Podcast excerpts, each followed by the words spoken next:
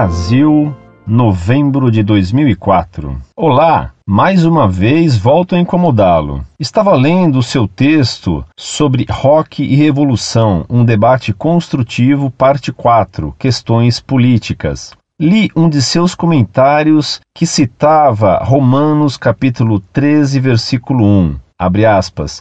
Todo poder vem de Deus. Fecha aspas. Então indaguei-me: quer dizer que Deus dá poder para os corruptos, os malvados? Várias pessoas morrem todos os dias devido à péssima administração do poder exercido por esses senhores e até mesmo pelo abuso deles. Logo concluí: se Deus permite que esses indivíduos tenham poder só para nos infernizar, então Deus é um sádico. Por exemplo, o caso da Igreja Renascer, onde seus responsáveis, o pastor e a sua mulher, que tinham o poder e utilizavam explorando a fé dos fiéis e tomando-lhes o dinheiro. Deus realmente queria isso? Aguardo ansiosamente sua resposta. Obrigado.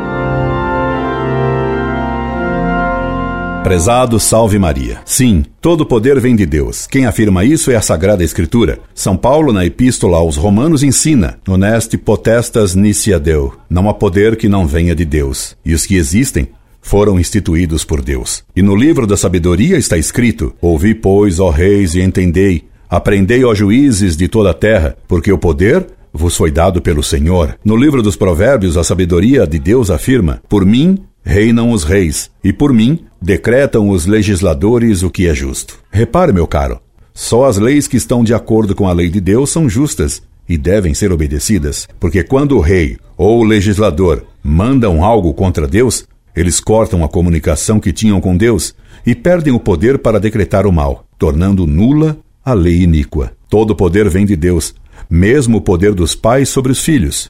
Esse poder é humano, mas sua origem é divina.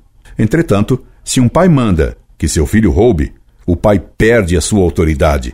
E essa ordem de cometer pecado de roubo não deve ser obedecida, porque, como São Pedro respondeu ao sumo pontífice judeu que lhe ordenava fazer o mal, deve-se obedecer a Deus antes que aos homens. Se a Sagrada Escritura ensina que todo poder vem de Deus, a Igreja sempre ensinou isso.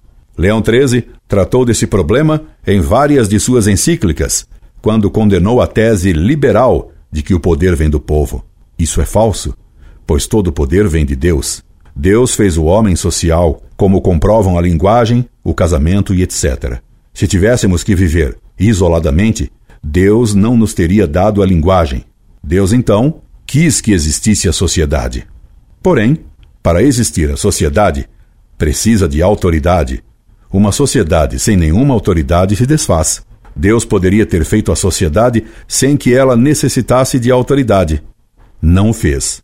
Logo, Deus quer que a autoridade exista.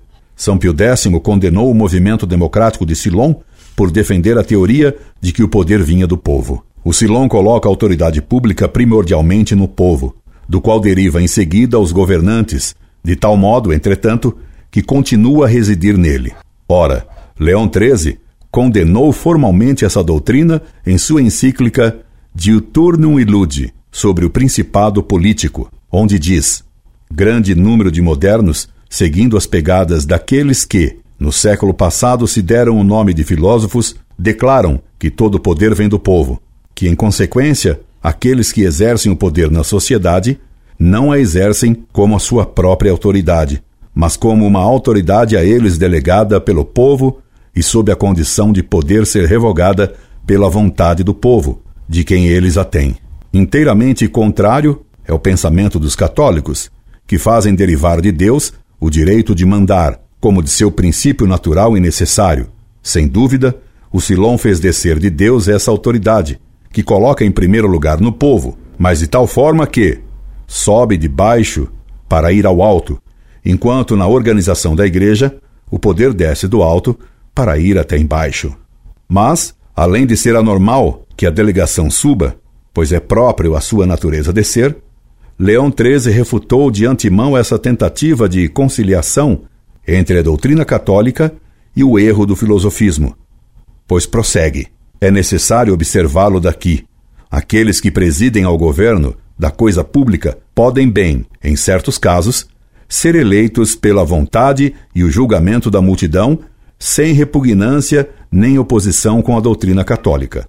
Mas, se esta escolha designa o governante, não lhe confere a autoridade de governar, não lhe delega o poder, apenas designa a pessoa que dele será investido. Além disso, rejeitam a doutrina relembrada por Leão XIII sobre os princípios essenciais da sociedade, colocam a autoridade no povo ou quase a suprimem, e toma como ideal, por realizar, o nivelamento das classes. Caminham, pois, ao revés da doutrina católica, para um ideal condenado. Os homens indicam que vai exercer o poder da autoridade, ou por conquista ou por herança, ou por eleição, mas quem dá o poder é Deus. Veja você, meu caro, o caso do Papa. O poder do Papa vem de Deus. Os cardeais elegem quem vai exercer esse poder que existe na Igreja e nele colocado por Cristo.